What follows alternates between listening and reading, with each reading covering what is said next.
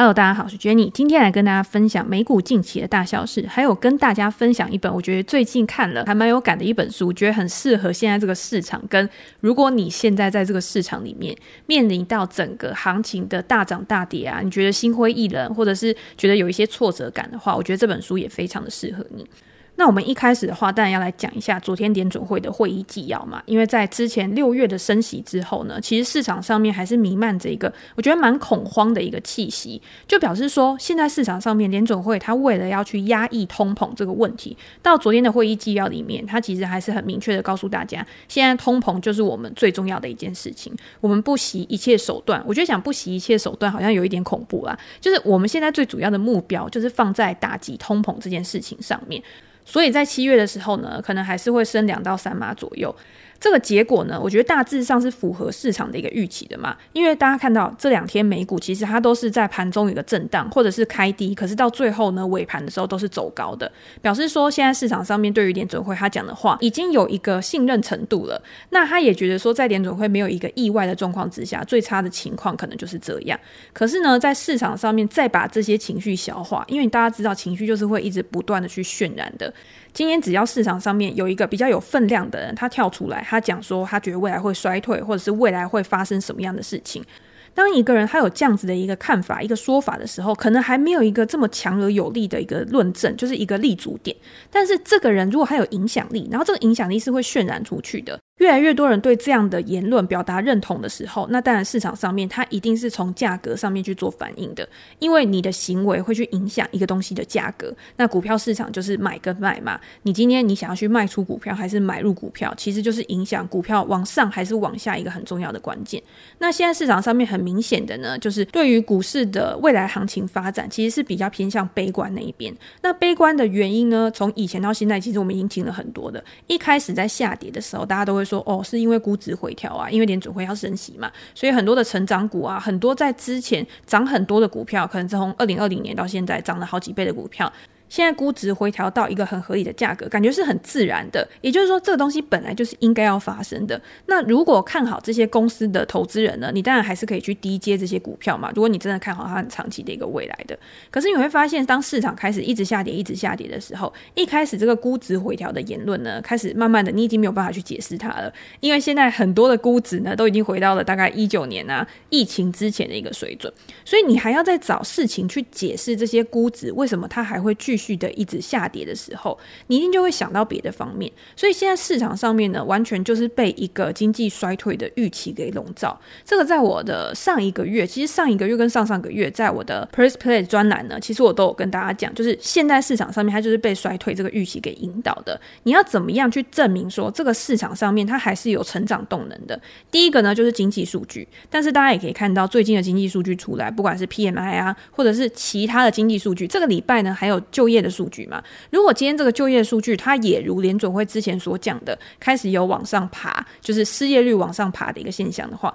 那我觉得市场对这个数据的反应呢，可能还是会有一个不小的一个波动吧。我自己是这样认为啦。那除了经济数据以外，当然接下来就是第二季的一个财报开始要从七月中开始陆续的去发表。一开始呢，通常都是美国的银行业、金融业、投资银行啊这些公司，它开始去公布它的财报，顺便它会去告诉你说，它预期在下半年的时候，景气大概会是一个什么样子。那这个时候你就可以对下半年的景气有一个更具体的一个想象。接下来呢，可能科技股啊。科技巨头啊，开始去公布他们的一个财报，他们有没有因为供应链的关系，有没有因为通膨的关系，有没有因为他在海外营收，因为美元开始不断的强升嘛？那美元开始走升的时候，对于那些在海外它的营收非常高的公司，它的获利也会受到比较大的一个影响。这个影响的层面呢，也不是这一季才开始的。如果大家有在 follow 美国的财报的话，你会看到前一两季就有公司陆续的去告诉你说，它的汇损，它今天外汇波动对它的获利造成的影响，其实是还蛮。大的，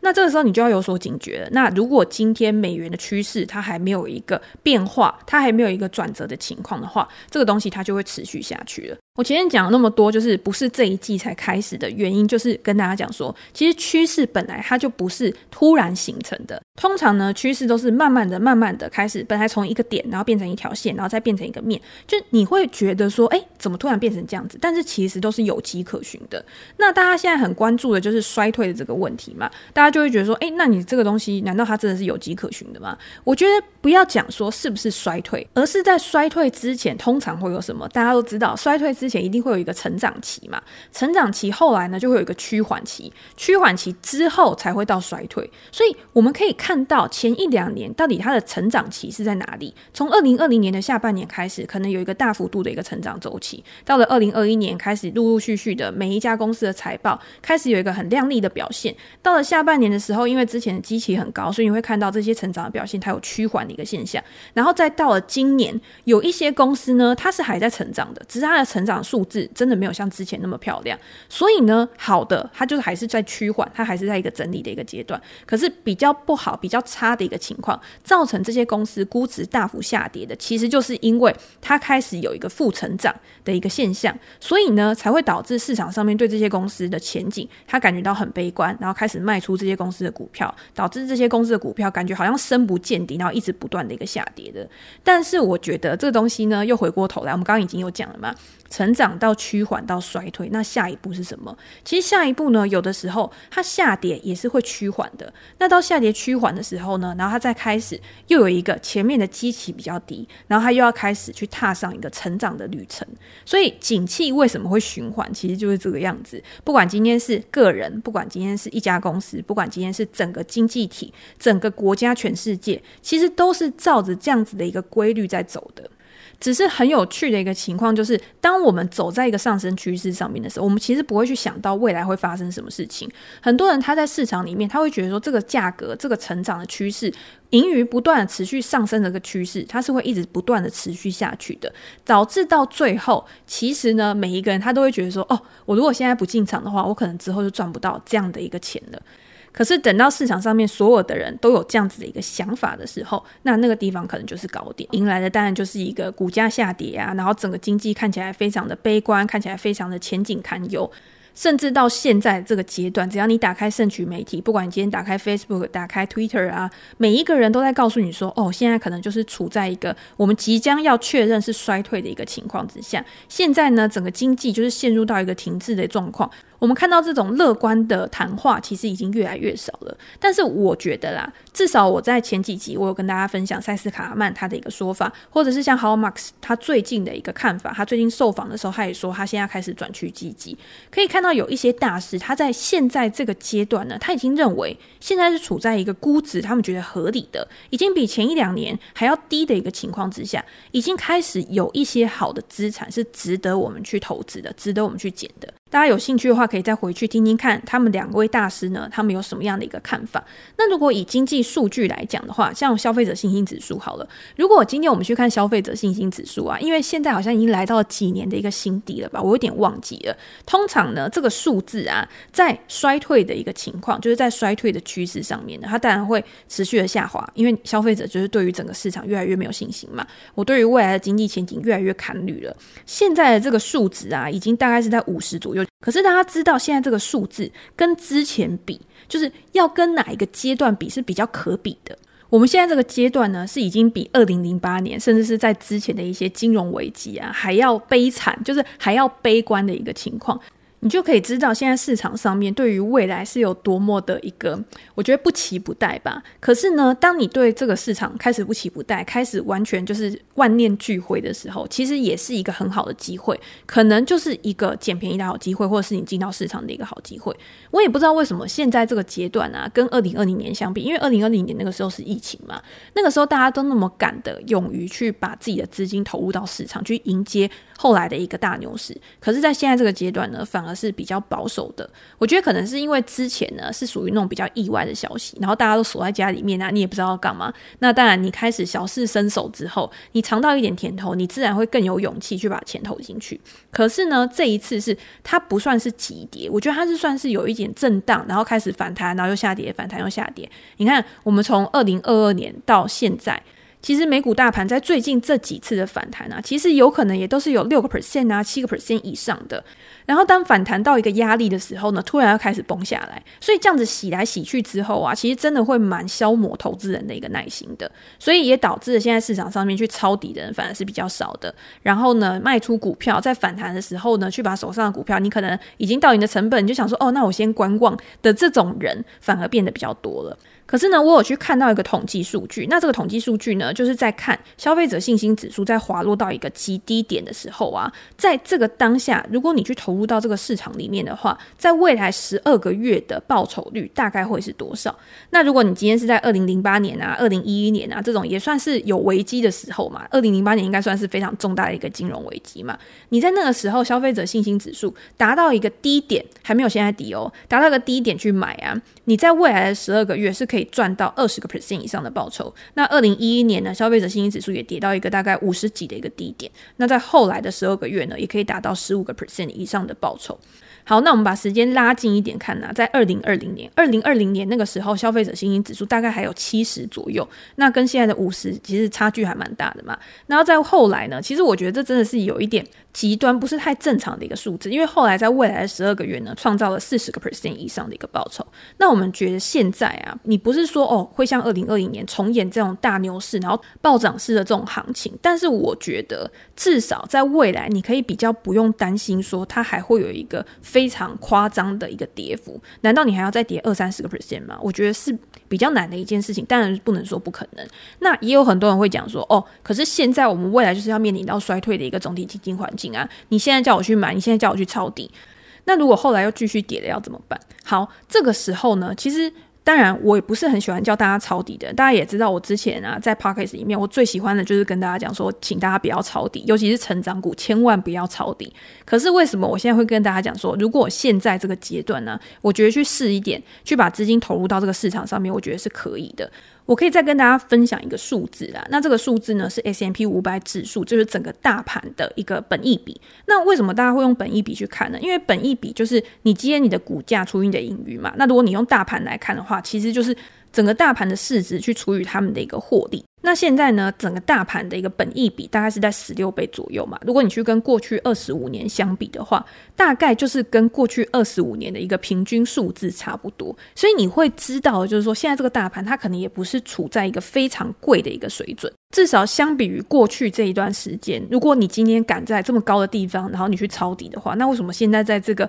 跟过去平均值差不多的一个位置，然后你不敢去抄底？所以我也会觉得说，哦，那如果用这个数字来帮助我去做一个判断的话，我觉得至少这边是一个比较合理的一个位置。好，那接下来我们要去思考，就是那你到底要抄底什么？因为我已经跟大家讲了嘛，如果今天是成长股的话，我就劝大家不要抄底。如果今天是一家好公司，那它回到一个比较合理的价格的时候，你可以去。抄底，可是这个好公司呢，每一个人认定的方式不一样嘛。譬如说，我现在觉得科技巨头是好公司，那科技巨头它怎样的一个价格算是比较合理的？如果呢，以 Apple 来说好了，像苹果公司。苹果公司怎样的价格算合理的？我记得我第一次买 Apple 的时候，还是反正就是很早期的时候买 Apple 的时候，那个时候 Apple 的本益比大概就是在十二倍左右而已，那个时候就是非常低的。但是那个时候呢，Apple 它的一个服务收入，就是它现在的一些订阅啊，或者是它的一些串流媒体啊，它还没有起来嘛，还没有成为就是市场上面非常关注的一个焦点。所以那个时候的十二倍呢，对某些人来说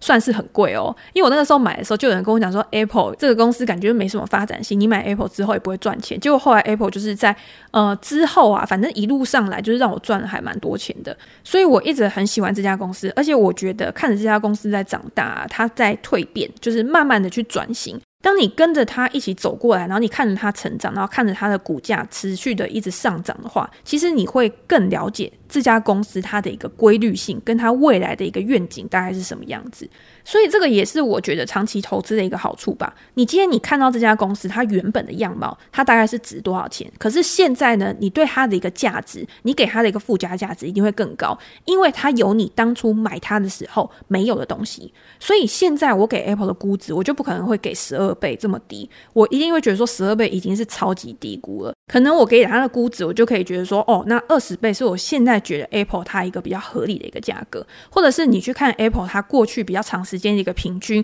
过去五年的平均大概是多少，然后你再来做一个判断。那我刚刚去看了一下 Apple 现在的本益比，大概就是二十三倍，所以我自己给 Apple 二十倍，我觉得是一个很合理的价格。但是它现在二十三倍，那我是不是想要从二十三倍去慢慢的买下来？如果它还可以再跌到更低的话，那我就可以买更多。我是用这样子去判断，我想不想要去投资这家公司的。好，那我们刚刚讲 Apple，它其实是稳健成长股嘛，就是我们之前有跟大家分享过，稳健成长股呢，就是它本来已经有一个赚钱的本业了。但是呢，他为了去追求他未来的成长，为了去巩固他的竞争优势，他会把他这个赚钱本业带来的现金去投资在有一些可能比较不赚钱的一个地方。可是呢，没关系，因为我还是可以有很丰沛的现金流去做回购股票啊，去做支付股息啊，这都是 Apple 它具有的一个特色跟它的能力。这个当然也是他去巩固、他去留住股东一个很重要的一个优势。好，那如果今天不是稳健成长股呢？我们换一家公司好了。如果今天讲美光好了，因为我们上一集有讲到美。美光嘛，我自己在我的专栏里面有讲到美光，我是怎么样去做一个估值的。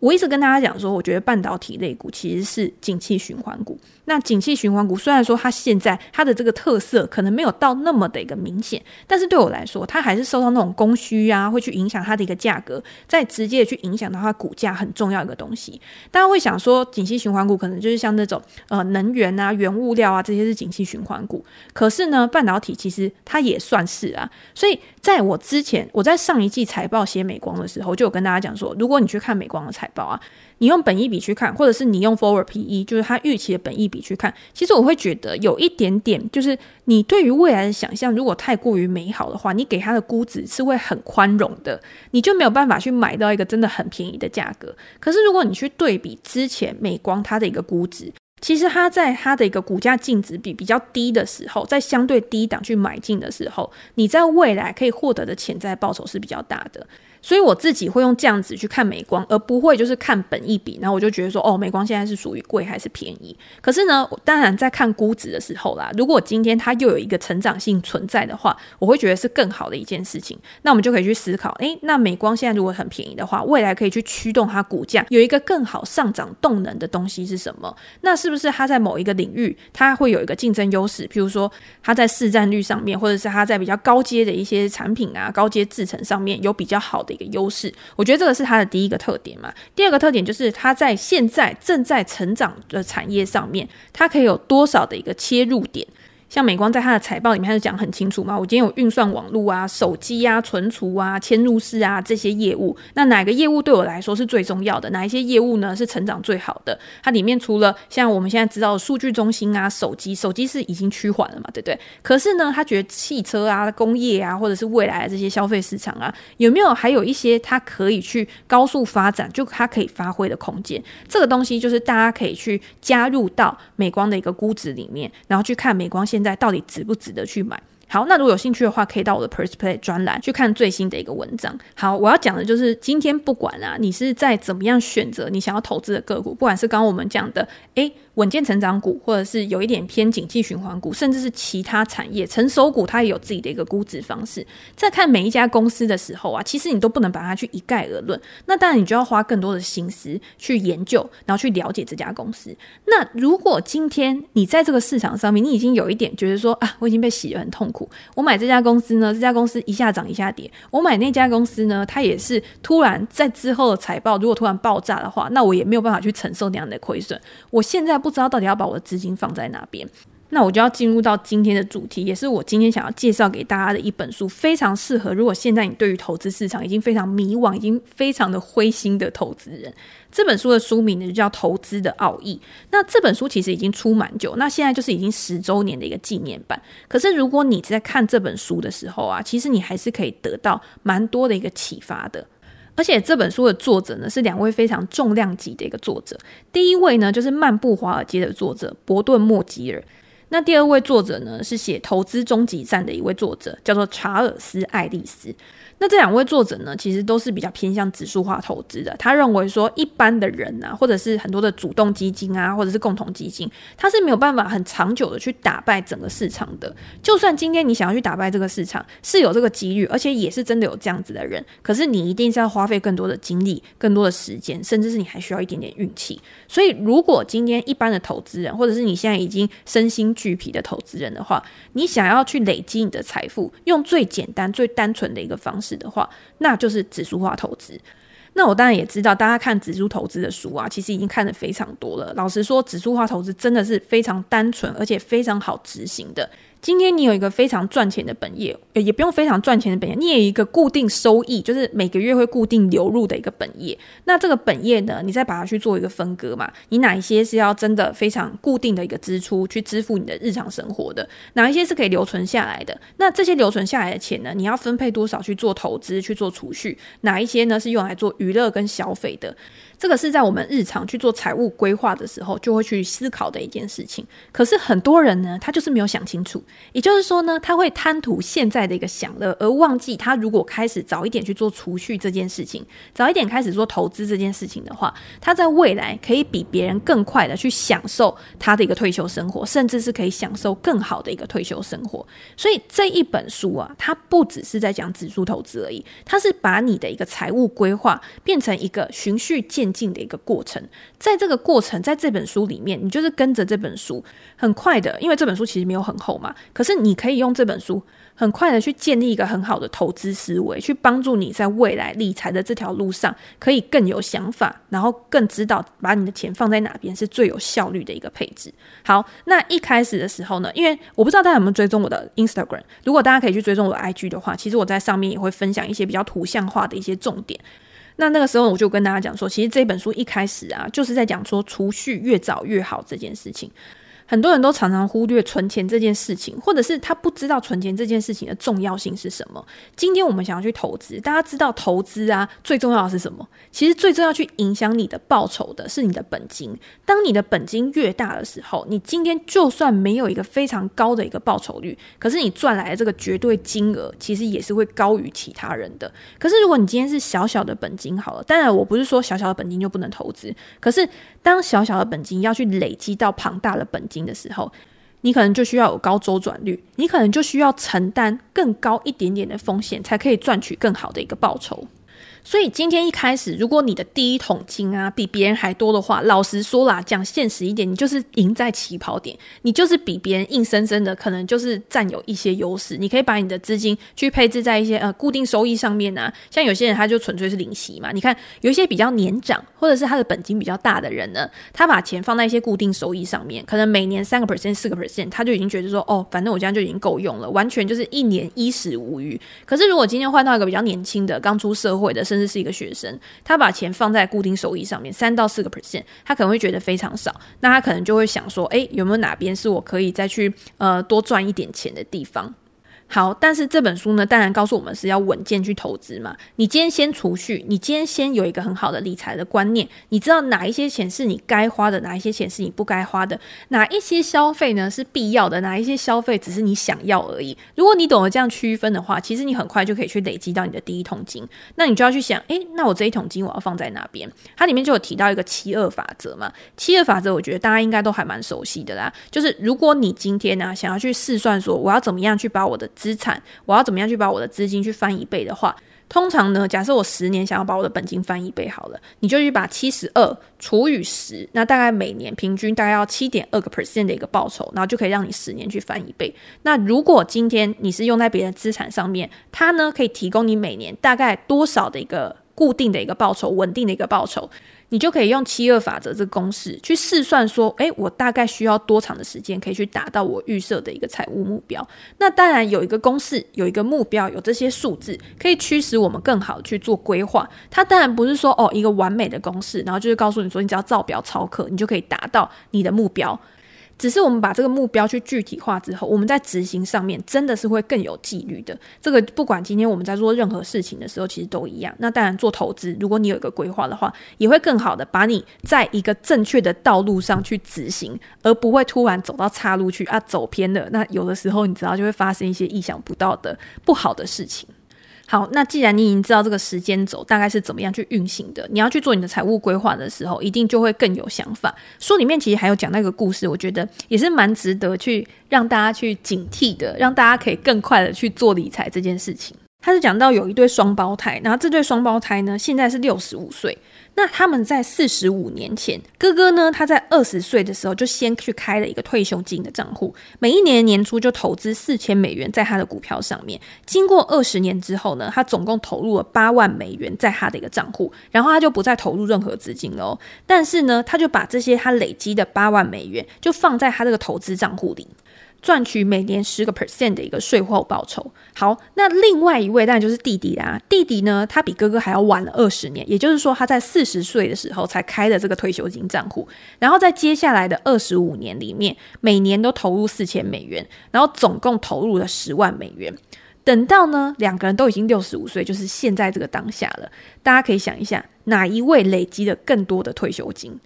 好，我觉得用听的，大家可能比较没有办法把它直接转回文字，我就直接告诉大家答案。那他们两个现在都是六十五岁的时候，我们刚刚有讲嘛，哥哥是在二十岁的时候就开始过二十年投资八万美元，所以他到现在呢可以拥有两百五十万美元的一个资产哦。可是弟弟呢，他是晚了二十年才开始嘛，然后他累积二十五年，每年投入四千美元，总共投入十万元。照道理来说，他投资的比较长，而且呢，他投资的钱也比较多，应该要比较有钱嘛。可是他的账户里面只有不到四十万美元而已。这个时候就可以印证我们刚刚讲的一句话，就是不管你今天是储蓄或者是投资，其实都是越早开始越好。即便呢，你到一段时间之后，你开始停止去投入投资金进去，然后你只是用你原本的这些资金，然后去累积财富，因为你还是有放在投资账户里面去滚动嘛。可是你到最后，其实你的资产还是不断会去增长的。这个也是投资跟复利他们两个加总起来的一个重要性。这个也是我们为什么要去做投资理财的一件事情。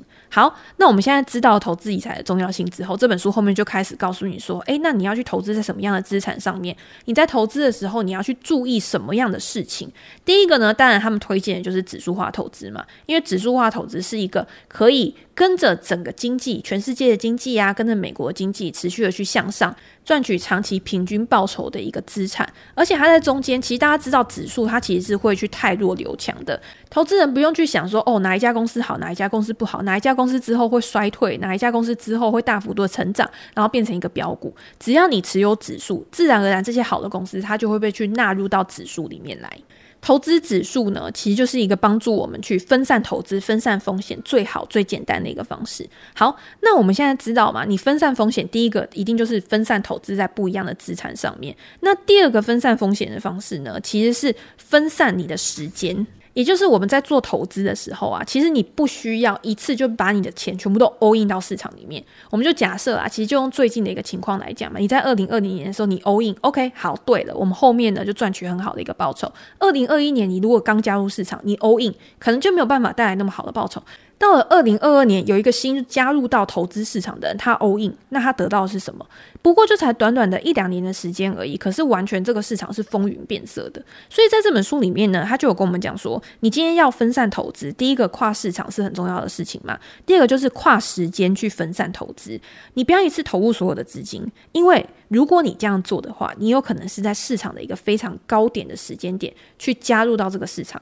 为你带来就是非常毁灭性的一个报酬。所以呢，如果你今天你的目标是长期投资的话，你可以把钱分批投入到市场上面，或者是我们现在只是一个小资族，我们只是一个上班族而已，那我就可以定期定额的去投入固定的金额到市场里面。这样子我完全不用择时，择时就是选择进场时机，我就是跟着这个市场长期的去累积我的资产，去赚取我应该得到的报酬。如果你今天不是整个 all in 在这个市场里面，你自己整个心态其实也是会比较平静的，你不会因为市场的波动，然后想要马上去赎回你手上的资产。那当然，你也不会因为市场大幅度的一个上涨、大幅度的飙涨，然后你就做出一些很 formal 的一些行为。这样子对于我们整个资产净值的一个稳定性，其实是更好的，也更有利于去做长期投资这件事情。那当然，书里面其实也有提到股债配置。股债配置一直以来啊，都是大家蛮推崇一个做资产配置的一个方式嘛。可是大家也知道，今年呢，就是因为联准会升息，然后整个通膨升温的关系，债券没有办法去达到一个保护的作用。今年不管是股票或者是债券，其实都是大幅下跌的。如果今天我们是一个主动交易者，如果我们是一个波段交易者，可能在这段时间我们就不会去挑选债券作为我们一个主要的配置。但是如果你今天你的目标是长期投资，如果你今天目标是长期的资产配置的话，其实呢，股债配置它长时间来说，它还是可以为投资人带来一定的报酬，就是还不错的一个报酬。而且呢，今天股债配置它的一个重点是，我们今天要在股票涨的时候，然后去把这些资金呢移出，然后到没有涨或者是跌的这个资产上面，也就是你要定期的去做再平衡。这个再平衡可能是一年去调整一次的，去帮助我们可以去做高卖低买的动作。好啊，这个是比较违反人性的。但是如果今天你想要有一个长期目标，你想要长期去累积资产的话，其实这个是有一个长时间的回溯记录，可以去告诉你说，哦。那我长期的一个平均报酬大概就是多少？所以呢，这本书里面其实就有提到，你今天在配置股票资产的时候，你要怎么样去做选择？哪一些 ETF 呢，是你比较好选择的一个标的？又或者是你想要做去做股债配置的时候，你需要去注意的事情是什么？在这本书里面呢，我觉得作者用了非常浅显易懂，而且非常好执行的一些原则，来帮助我们去拟定我们的一个财务目标，跟我们想要去达成目标的一个策略。到最后呢，其实方法大家都有了，你也知道应该要怎么去做了。还有一点很。重要就是你要怎么样去控管你的投资情绪、你的投资心态。很多人最后就是输在这一关嘛。譬如说我就是要长期投资，我目标是长期投资。可是，在今年你看股票跌那么多，债券也跌那么多一个情况之下，我整个信心崩溃。我就没有办法再继续去坚持下去了，又或者是我前一两年我做的很好，可是今年我就完全做不好了。可是呢，我就一直没有办法去承认我到底哪边出了问题，我不肯坦诚的去面对自己。这些其实都是常见的一些心理偏误，去影响到我们去做出投资决策的一些很重要的一个关键。在这本书里面呢，其实也有告诉我们有哪一些是真的很常犯下的错误，譬如说像过度自信啊，你永远都觉得说，哎，你自己是对的，确认偏误啊，你永远都觉得你今天看到的东西西才是对的，所以你一直去收集一些可以去佐证你判断的东西，而听不到完全不一样的一个意见。通常投资其实到最后就是三个东西集大成，第一个就是方法，第二个就是心法，第三个就是资金控管。如果你这三个东西都可以做好的话，其实你就是可以做好投资这件事情。而且也没有人规定你今天做投资一定要做一个长期投资人、短期投资人，你就是要挑选最适合自己的。可是如果你真的不知道从哪边开始，你想要当一个就是。最简单，然后最轻松就可以达到投资目标的投资人的话，我觉得真的要看这本书。那这本书就会告诉你，只要你可以执行分散投资、再平衡、定期定额跟指数化投资的话，每一个人到最后都可以享有一个舒适无忧的退休生活，不用再为我们当前的这种那么波动，然后具有这么大的不确定性，不知道未来到底会变成什么样子，被市场上面的情绪牵着鼻子走的投资人。也希望今天大家不管是什么类型的投资人，在未来市场上面都可以非常的顺利，一步步走向你预设的一个目标。好，那我们今天就先分享到这边。如果大家有任何想要讨论的话题的话，也欢迎留言给我评价。我们在之后呢，还可以把它拿到 Podcast 里面来跟大家做主题式的分享。那今天就先这样喽，拜拜。